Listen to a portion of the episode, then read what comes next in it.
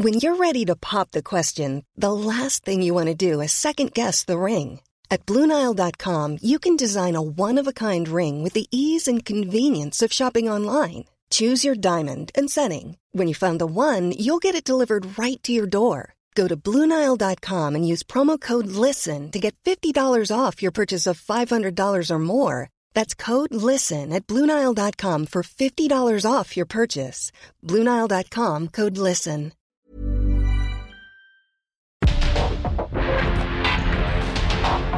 Porque el mundo actual no se entendería sin la economía, las finanzas y los negocios. Acompaña a Mario Maldonado, el columnista de negocios más joven y objetivo del periodismo financiero en su programa. Bitácora de negocios.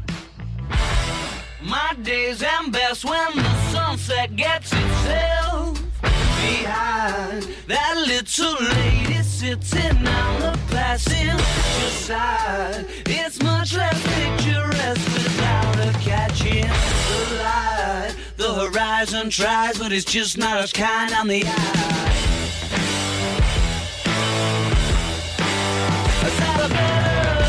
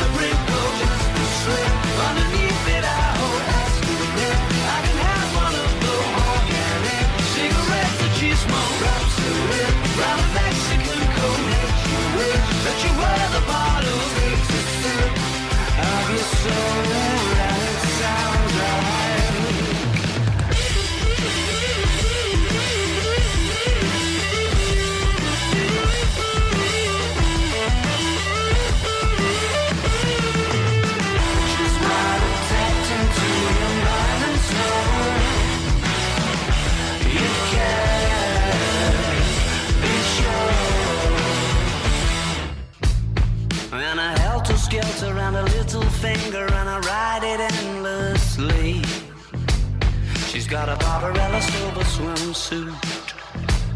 And when she needs to shelter from reality, she takes a dip in my daydream.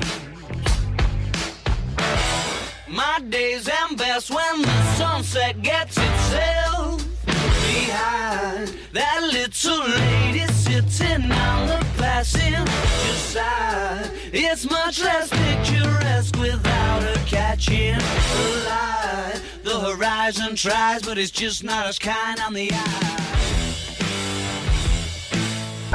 El resumen.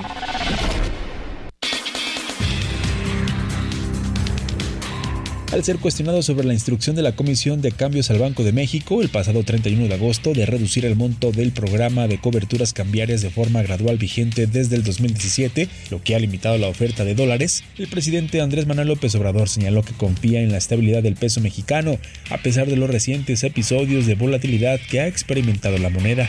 En su comparecencia en el Senado, la secretaria de Gobernación Luisa María Alcalde garantizó que el proceso electoral del próximo año se realizará de forma ordenada, pacífica y libre. En otro tema, destacó que el país se encuentra en paz y se atienden a los sectores más desprotegidos de la sociedad.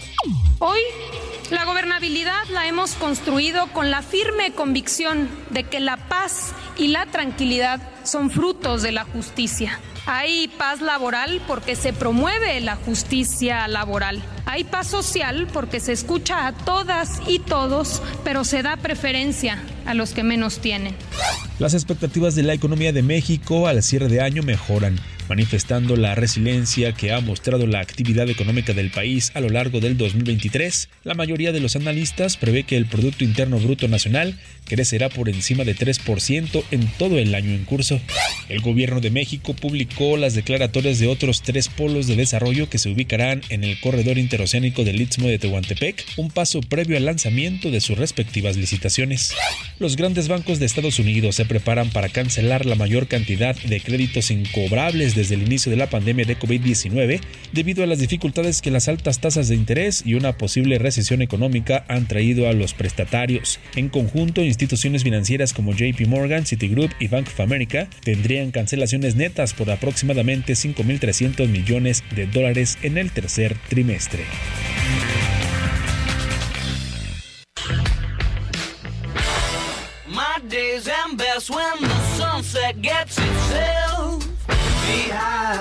That little lady sitting on the side. It's much less without catching the light. The horizon tries, but it's just not as kind on the eye.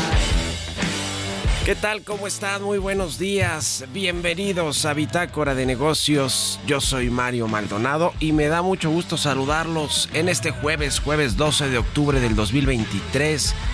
Estamos transmitiendo en vivo como todos los días tempranito aquí en la cabina del Heraldo Radio. Muchas gracias a todos y a todas por escucharnos en estas frecuencias del 98.5 de FM aquí en la capital del país y en el Valle de México y también a quienes nos siguen en el eh, interior de la República Mexicana, en Guadalajara por la 100.3, Monterrey por la 99.7 de FM, en Tlaxcala y Puebla por la 96.5 que estamos estrenando estación allá en eh, Tlaxcala y Puebla también en Acapulco por la 88.9 de FM y en el resto de la República Mexicana, también a quienes nos escuchan a través de las aplicaciones de la radio por internet o escuchan el podcast de Bitácora de Negocios a cualquier hora del día.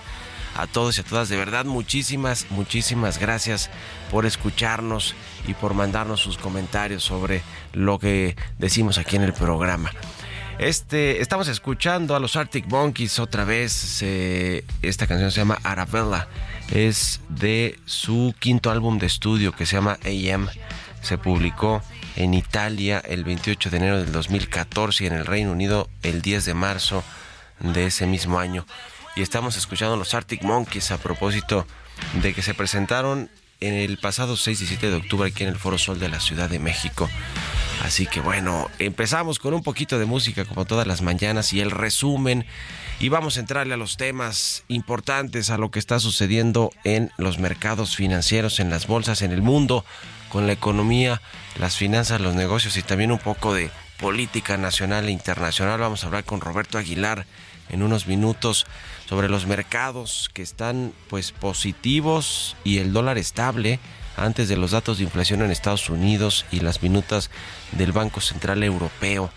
Preocupa la Fed efectos de huelga automotriz y ayer se amplió el paro por el estancamiento de las negociaciones en este sector con las uniones de trabajadores y las tres principales empresas de fabricación de autos en los Estados Unidos. México busca impulsar el nearshoring con estímulos fiscales y los industriales piden ampliar la cobertura del decreto. Está interesante esto que anunció ayer el subsecretario de Hacienda Gabriel Llorio con respecto a cómo pues México quiere incentivar o seguir incentivando esas inversiones producto del nearshoring. Vamos a platicar precisamente del tema con Larry Rubin, el presidente de The American Society of Mexico. Es eh, pues eh, un tema interesante, importante, porque la mayoría de las inversiones vienen de empresas que buscan llegar al mercado estadounidense, es decir, de muchas empresas eh, asiáticas, por ejemplo, que buscan establecerse en México para llegar al mercado de Estados Unidos, para poder exportar sus productos aquí a los Estados Unidos. Es, es, un tema interesante de cómo, cómo están reconfigurándose todas estas cadenas de producción en el mundo a propósito de, pues de lo que sucedió con el COVID, que tuvo epicentro precisamente en China. Vamos a platicar también con Salomón Chertorivsky, diputado federal de Movimiento Ciudadano e integrante de la Comisión de Presupuesto de la Cámara de Diputados. Vamos a hablar del tema de los fideicomisos del Poder Judicial que están a un paso de extinguirse por parte de Morena y del gobierno federal. Se los quiere quedar la, la tesorería de la federación, aunque los eh, diputados o los partidos de oposición van a proceder a emitir una acción de inconstitucionalidad o a pedir una acción de inconstitucionalidad a la Corte y bueno, pues la Corte va a ser ahora juez y parte porque pues le querían quitar estos fideicomisos que a su vez van a dirimirse todos estos asuntos en la Corte. Va, va, a ponerse interesante y vamos a hablar de ese tema con Salomón Chertorivsky y con Gerardo Flores. Como todos los jueves vamos a entrarle al tema de eh, la deuda neta de México que tendrá esta tendencia al alza hasta 2028, según advierte también el Fondo Monetario Internacional. Le vamos a entrar a estos y otros temas aquí en Bitácora de Negocios, así que quédense con nosotros de aquí hasta las 7 de la mañana. Son las 6 con 12 y vámonos a otra cosa. It's much less picturesque without her catching the light. The horizon tries, but it's just not as kind on the eye. El editorial.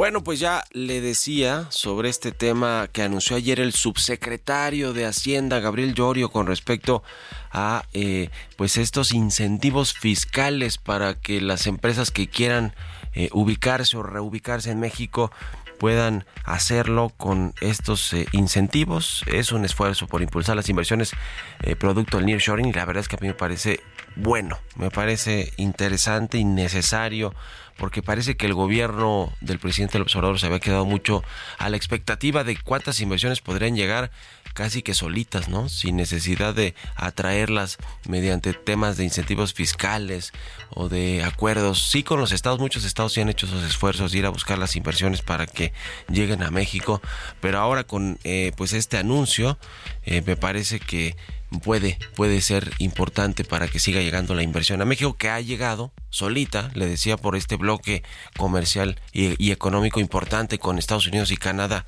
y que ahora con este anuncio, este decreto que se publicó en el Diario Oficial de la Federación, pues eh, podrían llegar más inversiones porque eh, tiene que ver con beneficios fiscales que consisten en la deducción de inversiones de entre 56 y 89% de los ejercicios 2023 y 2024, además de que garantiza una deducción adicional del 25% durante tres años para gastos de capacitación de trabajadores, enfocándose precisamente o particularmente en el capital humano y, hay muchos sectores involucrados ¿eh? porque estos incentivos fiscales van a aplicarse a sectores que tienen que ver con la fabricación de bienes, con alimentos, con el sector agropecuario, agroquímico, de fertilizantes, la industria farmacéutica, de equipo electrónico, eh, la industria automotriz, la industria eh, pues que produce motores de gasolina para vehículos, en fin, es un- una gama muy amplia a la que está eh, pues eh, considerando este decreto de incentivos fiscales. Es una buena noticia sobre todo en el con- en el contexto de eh, que pues diferentes consultoras y analistas han advertido que el nearshoring es una oportunidad que México tiene que aprovechar pronto. Es decir no va a estar ahí siempre no va a estar ahí hasta eh, el, el- la próximo, todo el próximo sexenio, sino se tiene que aprovechar cuanto antes, tiene fecha de caducidad y si no, pues los efectos no se van a ver reflejados en la economía nacional. Así que bien por Hacienda, bien por el gobierno del presidente López Obrador en este tema del incentivar, incentivar las inversiones del nearshoring. ¿Ustedes qué opinan? Escríbanme en Twitter, arroba Mario Mal y en la cuenta arroba Heraldo de México. Políticas públicas y macroeconómicas. Y como todos los jueves, ya está con nosotros Gerardo Flores. Él es economista especializado en temas de análisis de políticas públicas. Mi querido Gerardo, ¿cómo te va? Buenos días. Hola Mario, muy bien, muy buenos días. Un saludo para ti y todos los que nos escuchan. Igualmente, gusto saludarte. Pues el Fondo Monetario Internacional ya pues le puso aviso a México con respecto al tema de la deuda y el endeudamiento de dos, casi dos billones de pesos en el que va a incurrir el próximo año para financiar el gasto público y los programas de infraestructura y por supuesto el déficit fiscal que va a aumentar hasta poquito más de 5% del PIB. Eh, ¿Cómo ves este reporte y lo que advierte el Fondo Monetario? Pues mira, yo creo que es una llamada a tiempo del fondo, lo que básicamente lo que nos está diciendo el, Fondo Monetario Internacional es que pues, revisando la trayectoria que están siguiendo, eh, por un lado los ingresos eh, y por otro lado los, el gasto público del, del Estado mexicano, eh, pues todo apunta a que eh, los requerimientos financieros o el saldo de los requerimientos financieros del sector público pues se va a ampliar hacia hacia el 2028, ¿no? En términos de su proporción de, del PIB, ¿no? Eh, lo que está diciendo el Fondo Monetario Internacional y, es, y básicamente lo que entiendo yo de su de sus números es que eh, lo hace eh, pues en función de lo que pronostica la propia Secretaría de Hacienda en sus criterios generales de política económica sobre la trayectoria de los ingresos y en este caso pues, dice como proporción del PIB los ingresos tienden a, disminuir ligeramente eh, mientras que el gasto que el próximo año va a alcanzar su nivel más alto eh, en la historia como proporción del PIB eh, mm, se mantendrá en niveles este, de cerca de dos puntos porcentuales por encima de lo que representa el, representan los ingresos también como proporción del PIB. Entonces dice, pues eso, el- la única consecuencia que va a tener es que se va a ampliar eh, el endeudamiento neto o el, o el saldo de la deuda neta de, del gobierno de México en función de los de los perdón, de los déficits en los que se va a incurrir, ¿no? Eh, entonces, pues, pues creo que es nada más siguiendo casi casi las trayectorias que la propia Secretaría de Hacienda le anunció al Congreso eh, en, su- en sus criterios generales de política económica para el 2024, eh, pues es lo que está señalando el Fondo Monetario Internacional, ¿no? Eh, y pues eh, es de esperarse porque sabemos que los proyectos emblemáticos de esta administración pues se han convertido en un hoyo negro que han estado absorbiendo una cantidad creciente de recursos eh, por un lado luego está eh, la presión para las finanzas públicas que está provocando ya eh, pues todos los que están provocando los programas sociales que en este caso los programas de apoyo no como en este caso el programa de las pensiones que necesariamente va a crecer de manera importante en los siguientes años entonces todo esto pues perfila un escenario donde donde no se ve que la deuda como proporción del PIB vaya a disminuir, ¿no? Y, todo lo, lo que se llama el, el Fondo Monetario Internacional es que vamos a estar ya arriba de niveles del 50%. Ujú. Pues sí, eh, es, esa relación, ¿cómo, ves eh, el tema de cómo lo, quiso tratar el gobierno, la Secretaría de Hacienda, diciendo, a ver, pues ya hemos estado en, ese, en esos rangos o cerca del 50% del PIB en términos de la deuda neta que tiene México, pero eh, pues eh, nos vamos a acercar, pero ya hemos estado en esas, no pasa nada, México tiene ese espacio para endeudarse, eh, digamos, eh, eh, ese es la- el argumento de pues dos billones de pesos adicionales a la deuda no no pasa no pasa mucho pues. El problema es con el déficit eh, de fiscal no que es de 5% del PIB y que ese sí no lo tenemos desde 1989 que eso es lo que no pues no dice tanto el gobierno la Secretaría de Hacienda que para bajarlo va a ser un problema. Sí, pero bueno, eh, lo que pasa es que también hay que ponerlo en contexto. Primero, por un lado, mesa de que no se iba a generar mayor endeudamiento para la economía mexicana. Sí. Y, y sin embargo eso pues eso no ocurrió. Al contrario sí sí, sí estamos viendo que está incrementándose el, el endeudamiento o la proporción que representa el endeudamiento respecto al tamaño de la economía. Eh, eso es un hecho y eso es algo que claramente no se cumplió.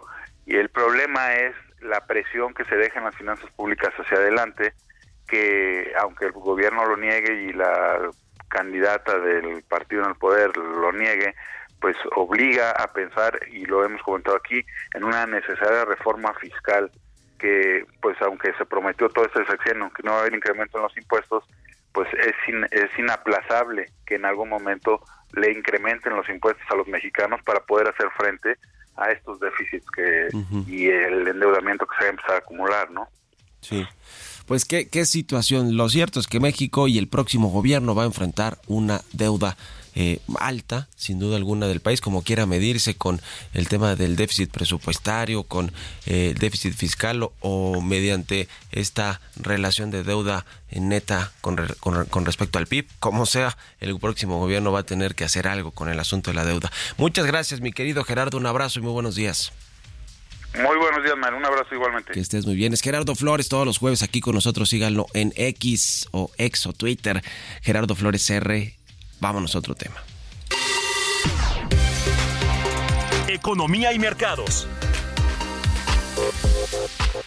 Roberto Aguilar ya está aquí en la cabina del Heraldo Radio. Mi querido Robert, buenos días. ¿Qué tal, Mario? Me da mucho gusto saludar de ti y a todos nuestros amigos. Se dio a conocer el dato de la actividad industrial en México correspondiente al mes de agosto. Fíjate que en términos anuales crece 5.2%, pero en términos eh, mensuales es decir, agosto respecto a julio creció 0.3%, que esto es menor al crecimiento mensual anterior. Y sobre todo fíjate que es interesante porque de los componentes, uno de los que disminuyó fue justamente el de la industria manufacturera, pareciera que también son algunos signos de esta desaceleración o este freno que pudiera tener la economía, primero la economía mexicana y luego la economía estadounidense por la demanda de bienes y servicios. También te comento que mientras tanto las acciones mundiales subían y el dólar se mantenía estable a la espera de los datos de inflación de Estados Unidos que podrían ser un poco más altos. Ya nos dieron, nos dieron un adelanto con el índice de precios al, eh, al productor que fue un poquito más arriba de lo que esperaba el mercado y bueno, también las minutas de la última reunión del Banco Central Europeo para sumarse justamente al acalorado debate sobre el futuro de las tasas de interés en el mundo y aunque la escalada de las tensiones en Medio Oriente eh, esta semana hizo que el ambiente se mantuviera cauteloso, las bolsas europeas alcanzaron máximos de tres semanas, al igual que las bolsas asiáticas. El reciente dinamismo de los mercados también se debe en gran medida a los comentarios de los responsables de la Reserva Federal que sugirieron que las tasas estadounidenses podrían haber tocado techo. También te comento que la directora gerente del Fondo Monetario Internacional, Georgieva, afirmó que el conflicto entre Israel y Hamas es desgarrador y amenaza con ensombrecer las ya de por sí tibias perspectivas económicas mundiales. Bueno, pues ahora sí que se están eh, dando a conocer esta postura por parte de este organismo financiero internacional. También te comento que los precios del petróleo subían alrededor de 1% por las expectativas justo de que las tasas de interés de Estados Unidos ya tocaron techo, pero una previsión de menor crecimiento de la demanda para el próximo año por parte de la Agencia Internacional de la Energía y el aumento de inventarios en Estados Unidos limitaba las nuevas ganancias. Fíjate que también te comento que el sindicato eh, eh, de Estados Unidos, United Auto Workers, dijo que 8.700 miembros de esta agrupación en la planta de las camionetas de Ford en Kentucky se declararon en huelga después de que justamente el segundo fabricante de automóviles de Estados Unidos se negara a avanzar en las negociaciones del contrato. Fíjate que el viernes pasado, dice este sindicato, pues se pospuso la ampliación de la huelga porque había algunos este, señales de avances en las negociaciones, pero pues se frustraron y al final del día pues está creciendo ya el conflicto eh, eh, laboral en el sector automotriz de Estados Unidos y el tipo de cambio cotizando en 17.76. Con esto ya la depreciación en el mes ya bajó al 2%, sigue recuperándose la moneda mexicana. Buenísimo, gracias Roberto Aguilar y nos vemos al ratito en la televisión. Gracias Mario, muy buenos días. Roberto Aguilar, síganlo en ex, antes Twitter, Roberto AH. Vámonos a la pausa, regresamos.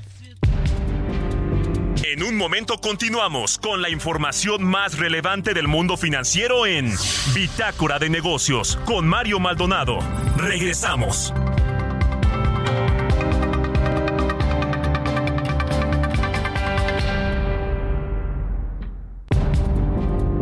Estamos de vuelta en Bitácora de Negocios con Mario Maldonado. My days end best when the sunset gets itself behind. That little lady sitting on the passenger side. It's much less picturesque without her catching the light. The horizon tries, but it's just not as kind on the eye.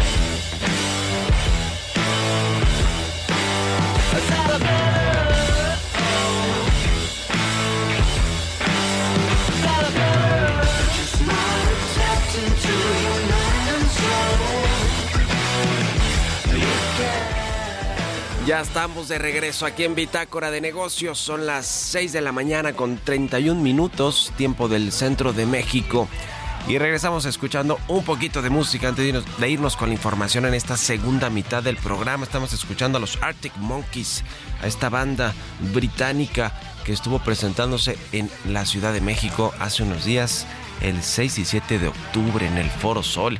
Y a propósito de esos que estamos escuchando hoy a los Arctic Monkeys, esta, esta canción se llama Arabella. Se publicó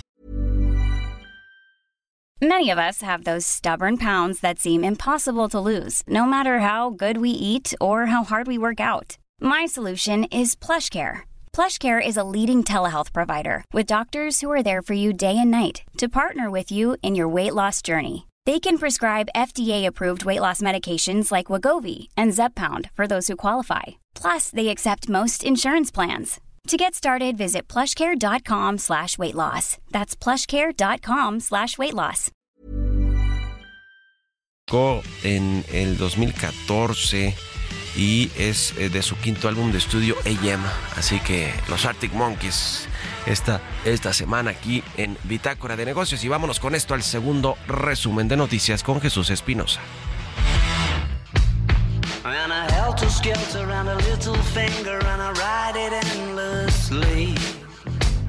She's got a.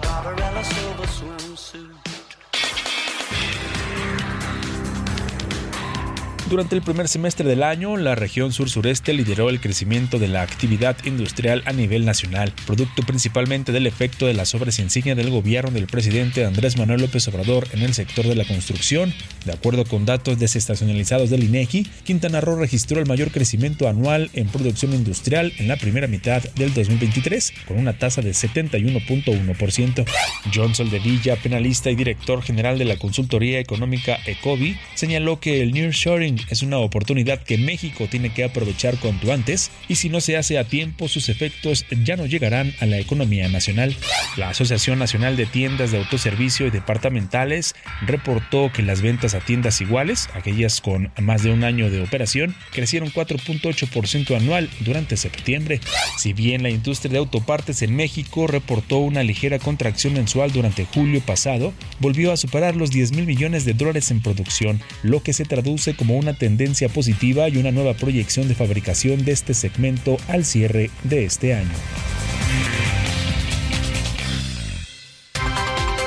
Entrevista.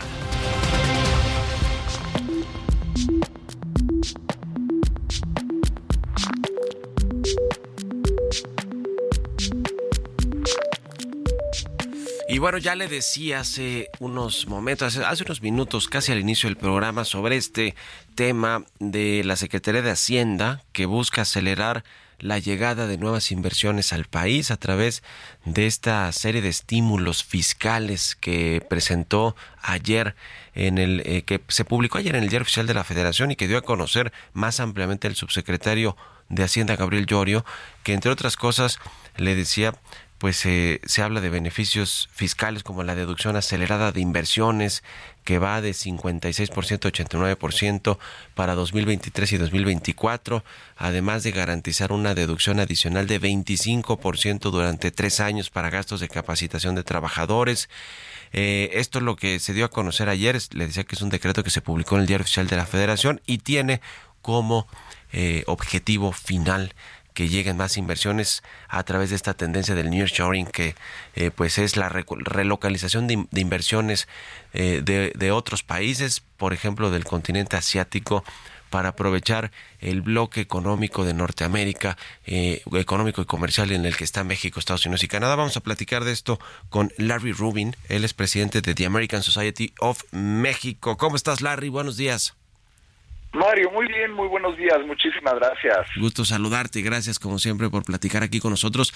Eh, a ver, cuéntanos cómo, cómo ves este tema de, eh, que se anunció por parte de la Secretaría de Hacienda para atraer más inversiones, que muchas de las inversiones que, que llegan de otros países, pues buscan como mercado el mercado de Estados Unidos, que es muy grande, que es la potencia económica más importante del mundo y que con el acuerdo comercial que tenemos, el TEMEC, pues eh, es, es de beneficio para todas las empresas que están instaladas en México. Eh, Es muy cierto, Mario, y la verdad, eh, pues vimos con mucho agrado en, la comunidad americana este este decreto que, se publicó en el Diario Oficial de la Federación. Sin duda, eh, muy importante para la inversión el poder tener este tipo de estímulos, porque va en línea con lo que se está haciendo o que están haciendo otras naciones para tratar de atraer eh, capital y tratar de atraer inversión. Yo creo que México ya se había tardado un poco.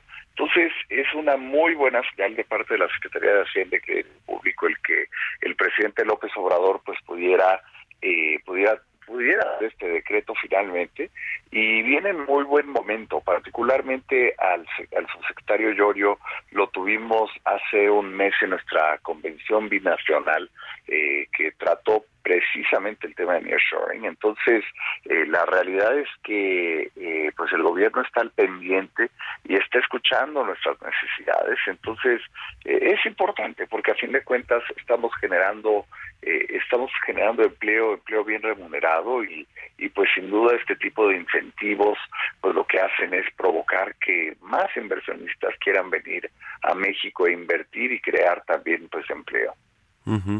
Ese es el tema y, y, por cierto muchos de estos incentivos eh, precisamente tienen que ver con esta capacitación de trabajadores de la fuerza laboral, eh, el desarrollo del capital humano para que pues la mano de obra mexicana y el talento siga siendo competitivo y que y que le permita a todas estas empresas echar echar mano pues ahora sí que de los trabajadores en México. Eh, eh, la, la relación con Estados Unidos pues es es muy buena en términos co- económicos comerciales y diplomáticos en general aunque hay muchos eh, asuntos que, que están pues eh, eh, en, trabajo conjunto pero que hoy mismo pues eh, requieren todavía más trabajo como el tema de la migración y el combate a las drogas y al fentanilo. Pero la relación económica es es buena no es decir eh, eh, esa no, esa no se para la, la relación comercial y económica continúa y, y ahí sí no hay no hay tanto problema salvo algunos asuntos particulares en el tema como el tema del sector energético el maíz transgénico y algunos otros asuntos no Larry Así es, Mario, y la, la realidad es que los empresarios mexicanos y estadounidenses particularmente han podido hacer del TEMEC un instrumento muy importante, ¿no? Hoy en día eh, sigue creciendo a doble dígito, eh, pues provocando que, que el comercio México-Estados Unidos y Estados Unidos-México sea el mayor para las dos naciones. México ya es el socio comercial más importante para para Estados Unidos y viceversa, ¿no? Eh, Estados Unidos para México.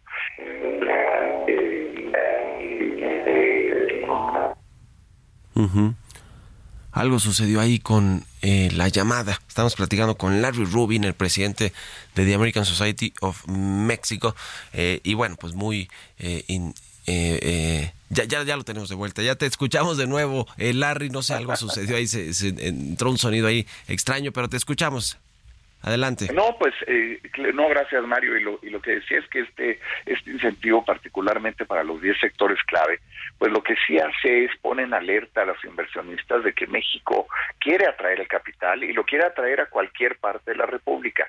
Yo creo que esta parte también es importante porque aunque se quiere fomentar la inversión en el sureste, que es sur-sureste, que es muy importante, eh, pues la realidad es que el inversionista tenga y debe tener la oportunidad de escoger dónde quiere establecer sus inversiones, ¿no? Y, y, y bueno, incentivos como estos eh, lo logran, porque a fin de cuentas, pues el inversionista es libre de escoger en qué país lo quiere poner y si se le trata de forzar de ponerlo en cierto estado, pues a fin de cuentas esto hace que sea menos competitiva la decisión para el inversionista, ¿no? Entonces, yo creo que incentivos como este sí sí provocan que la inversión, eh, particularmente la americana, que es la más grande que existe en México, pues eh, ponga mucha alerta positiva de que México está queriendo y, está tomando pasos importantes para que para que eh, pues inversión y capital y empleo se vengan a establecer a México. Eh, el otro asunto a propósito de la reunión que hubo de alto nivel en este diálogo de alto nivel que tiene México y Estados Unidos que es permanente. ¿Cómo ves el tema de la migración, lo que ha sucedido pues con este eh, combate, in- intento de, eh, pues de, erradicar el- la producción y la el trasiego de fentanilo hacia los Estados Unidos? Eh, ¿qué- ¿Cómo viste, digamos, qué sabor de boca dejó la reunión de alto nivel que hubo aquí en México entre el gabinete de seguridad del presidente Joe Biden y el de México? Claro.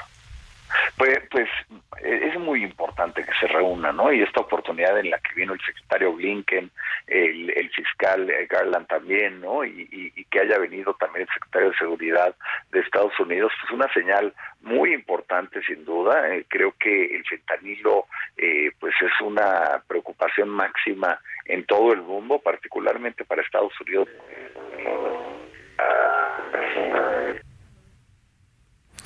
Otra vez algo pasó ahí con la llamada. Eh, bueno, Ya, ya te escuchamos. eh, se se volvió, volvió a entrar ahí un sonido raro, pero me me decías, me decías, por favor, Larry.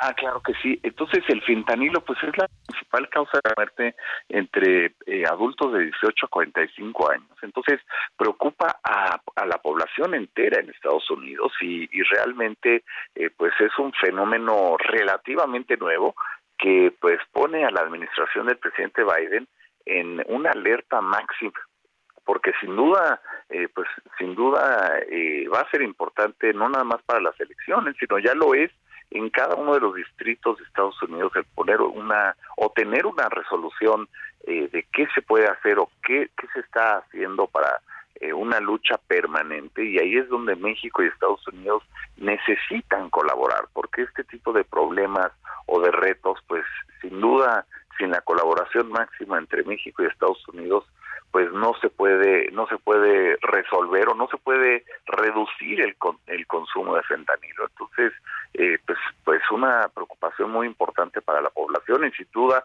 pues para los políticos de Estados Unidos. Pues ojalá que esta este diálogo de alto nivel y, y el, la relación permanente que tiene México en, en el gabinete de seguridad eh, pues eh, dé frutos y que se mejore todo el asunto, aunque el tema de la migración, que, que por cierto también hubo estos eh, cierres de algunos puentes fronterizos o pues mucha intermitencia en, en- con respecto al transporte de carga que busca cruzar a México, que cruza México normalmente eh, la frontera de México con Estados Unidos para llevar productos, pero ya más o menos eso se ha normalizado también, ¿verdad? El problema era un poco en los puentes que, que conectan a, a México con Texas, con el estado de Texas, pero eso al parecer va normalizándose, aunque también los transportistas de carga de México dicen que no del todo porque falta algunos eh, puentes o accesos a Estados Unidos. Pero bueno, es parte, es parte de todo este asunto, ¿no? De, de Estados Unidos de buscar pues la que la migración ilegal que pues lamentablemente sigue sigue llegando y esa es la intención de todos los migrantes que cruzan por México llegar a Estados Unidos pues eh, es, es, es un problema que, que también le preocupa a Estados Unidos sin duda alguna en Larry Sí, una preocupación enorme, ¿no? Y, y, más, eh, pues teniendo a, a millones de, de, de personas queriendo cruzar la frontera a México, Estados Unidos. Por eso el presidente Biden, pues ha decidido, eh, pues, eh, continuar ampliando la, la, la eh, el muro fronterizo entre entre México y Estados Unidos, pues para prevenir que, que eh, eh, ciudadanos no americanos estén cruzando ilegalmente la, la frontera y pues sin duda los indocumentados la, la mayoría está buscando mejores oportunidades algunos son refugiados no de otras naciones pero pero un problema que rebasa a las autoridades que rebasa al poder judicial de Estados Unidos para poder emitir eh, o poder escuchar eh, a los eh, pues a, a, los que quieran tener un estatus diferente. Entonces eh, pues también se busca esta resolución por parte de los dos gobiernos, de ver cómo se puede resolver o cómo se puede reducir también el número de cruces fronterizos eh, y de indocumentados. Y pues son los grandes, eh, los grandes retos que, que aquejan a la, a la relación México-Estados Unidos y que han sido permanentes, ¿no? El tema migratorio, el tema de narcotráfico, eh, pues son, son temas que, que ya llevan muchos años en discusión entre las diferentes administraciones que han, que han tocado en México y Estados Unidos y pues ahora el fentanilo pues es lo digamos es es el eh, precursor químico nuevo eh, o relativamente nuevo que tiene en gran y en importante alerta a todos los funcionarios en Estados Unidos no importando el color del partido sino realmente pues es la preocupación máxima de sí, sin duda va a ser uno de los temas principales en la próxima campaña electoral de 2024 en Estados Unidos. Ya, pues te agradezco como siempre, Larry Rubin, por estos minutos para el Heraldo Radio y estamos en contacto, si nos permites. Muy buenos días. Mario, muy buenos días y muchísimas gracias por la oportunidad de platicar con tu auditorio. Muchas gracias a ti. 6 con 45 minutos de la mañana, vamos a otra cosa.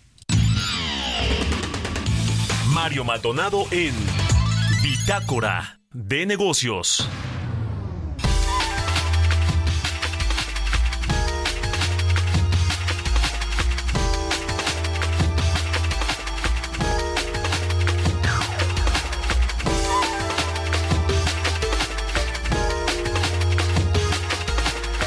Bien, vamos a platicar, le decía, con Salomón Chertorivsky, él es diputado federal de Movimiento Ciudadano e integrante de la Comisión de Presupuesto de la Cámara de Diputados. ¿Cómo estás, Salomón? Muy buenos días.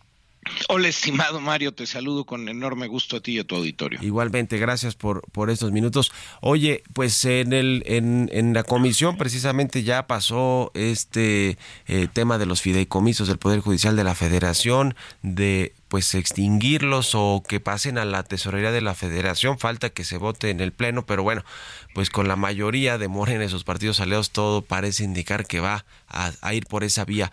Eh, ¿Cómo ve? Porque ha habido, eh, pues digamos, distintas ópticas con respecto a este asunto, ¿no? El presidente del observador y Morena dicen que no van a afectar a los trabajadores del Poder Judicial de la Federación y la Corte o el Consejo de la Judicatura dice que sí, va a terminar afectándolos. Ustedes eh, votaron en contra, por cierto, de extinguir los fideicomisos, pero ¿cómo ves todo el asunto? A mí me parece una locura.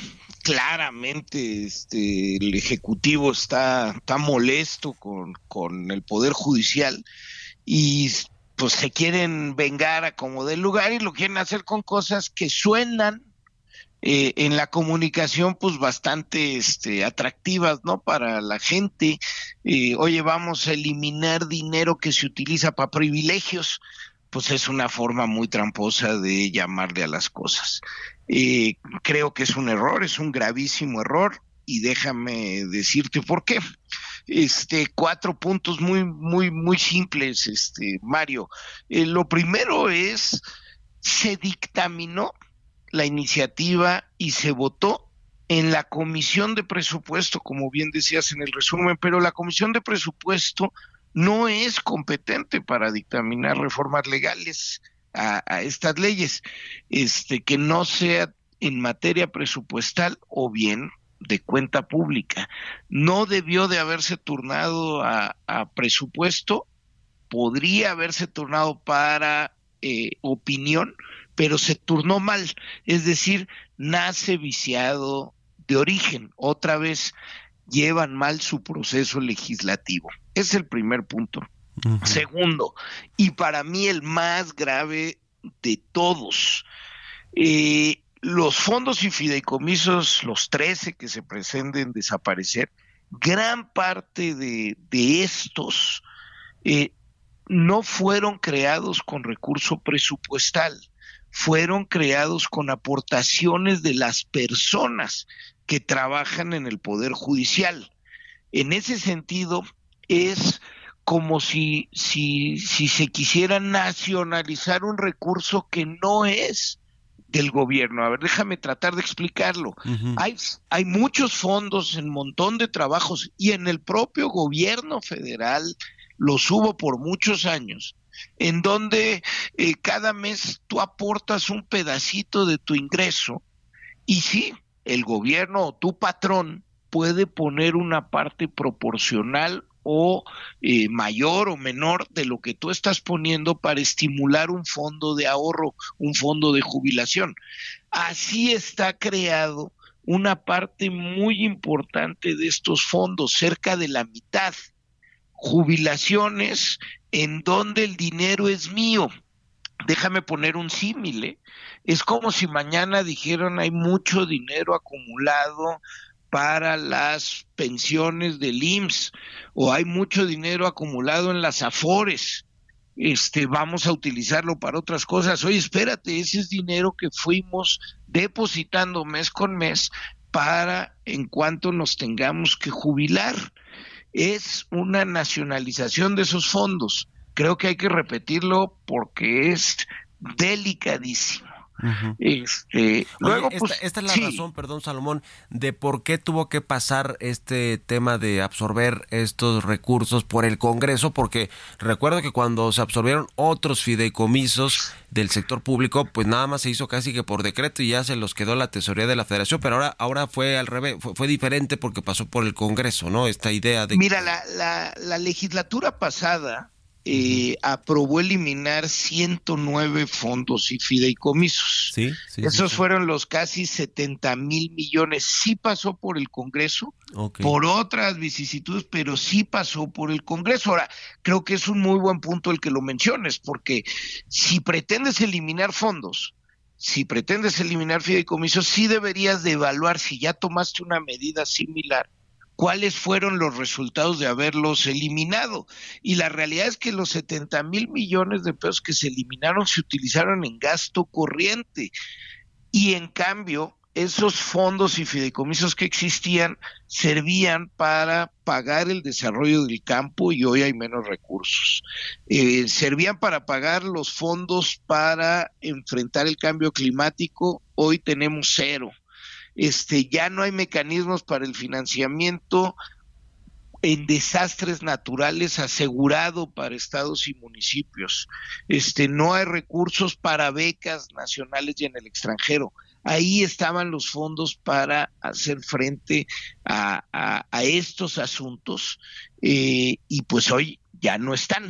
Este, insisto, eh, sí es gravísimo el pretexto del, del ahorro este, pues es un mal pretexto o el subejercicio es un mal pretexto porque pues ahorro puede haber cuando hay recurso presupuestal año con año y subejercicio puede haber cuando hay recurso presupuestal año con año.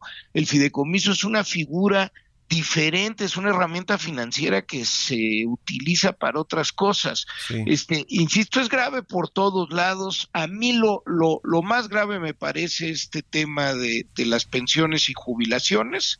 Y bueno, hay otras cosas, Mario. Por ejemplo, se habla, este, ahí hay fideicomiso para pagar casas. Oye, Mario, si a un juez lo mandan a, a Matamoros, este, para, para ser el juez instructor en temas de narco. Este, no es eh, correcto que el Estado mexicano, que ese fideicomiso, este, sirva para ponerle una casa segura. Este, pues yo creo que sí, pues dime si no, ¿qué juez va a irse a Matamoros a trabajar, no? Este, vaya, creo que, creo que son cosas bien lógicas. Ahora, déjame terminar con algo que, que me parece relevante. No es y ahí hay un engaño, que estos son los lujos de los ministros, ¿no? No, hay 55 mil personas trabajando en el Poder Judicial y en el Consejo de la Judicatura, y son ellos y ellas en su conjunto quienes se verían afectados y verían afectados sus derechos, e insisto, los recursos que ellos mismos han aportado. Oye, Salomón, nos queda un poquito menos de un minuto. Van a ir a, eh, van a promover una acción de inconstitucionalidad por este tema y la jueza ahora, perdón, la corte va a ser juez y parte, ¿no? De, su, de su asunto de los fideicomisos. Pues flaco favor les hacemos a la corte, ¿no? Los ponemos otra vez teniendo que corregirle la plana al Congreso, pero además en un asunto pues que será muy incómodo porque pues para donde se muevan quedan mal, en efecto porque serán juez y parte. Eh, y, y, bueno, pues este eh, eh, otra vez, qué formas de legislar, como decía Porfirio Muñoz Ledo. Sí, bueno, y está todo, también todos estos eh, eh, eh, asuntos de, de, las leyes que se, que se cambiaron al vapor en, en aquel viernes negro, no sé ya cómo le llaman. Pues ya, ya se cayeron varias. y siguen en litigio este otras cuantas. Yo, yo sí te digo, no, no sé si sea suficiente el hecho de que hayan ido a la comisión equivocada a dictaminar para, para que esto se caiga, pero siempre ciento se va a litigar, Mario. Ya. Oye, pues estamos en contacto y te agradezco estos minutos, como siempre, Salomón Chertorivsky, diputado federal de MC. Un abrazo y muy buenos días. Abrazo, siempre a la orden. Saludos al auditorio. Hasta luego. Con esto nos despedimos. Gracias a todos y a todas por habernos acompañado este jueves. Se quedan con Sergio Lupita en estas frecuencias. Nosotros nos vamos a la televisión, al canal 8 de la televisión abierta, las noticias de la mañana. Y nos escuchamos aquí mañana tempranito a las 6. Buenos días. Esto fue Bitácora de Negocios con Mario Maldonado.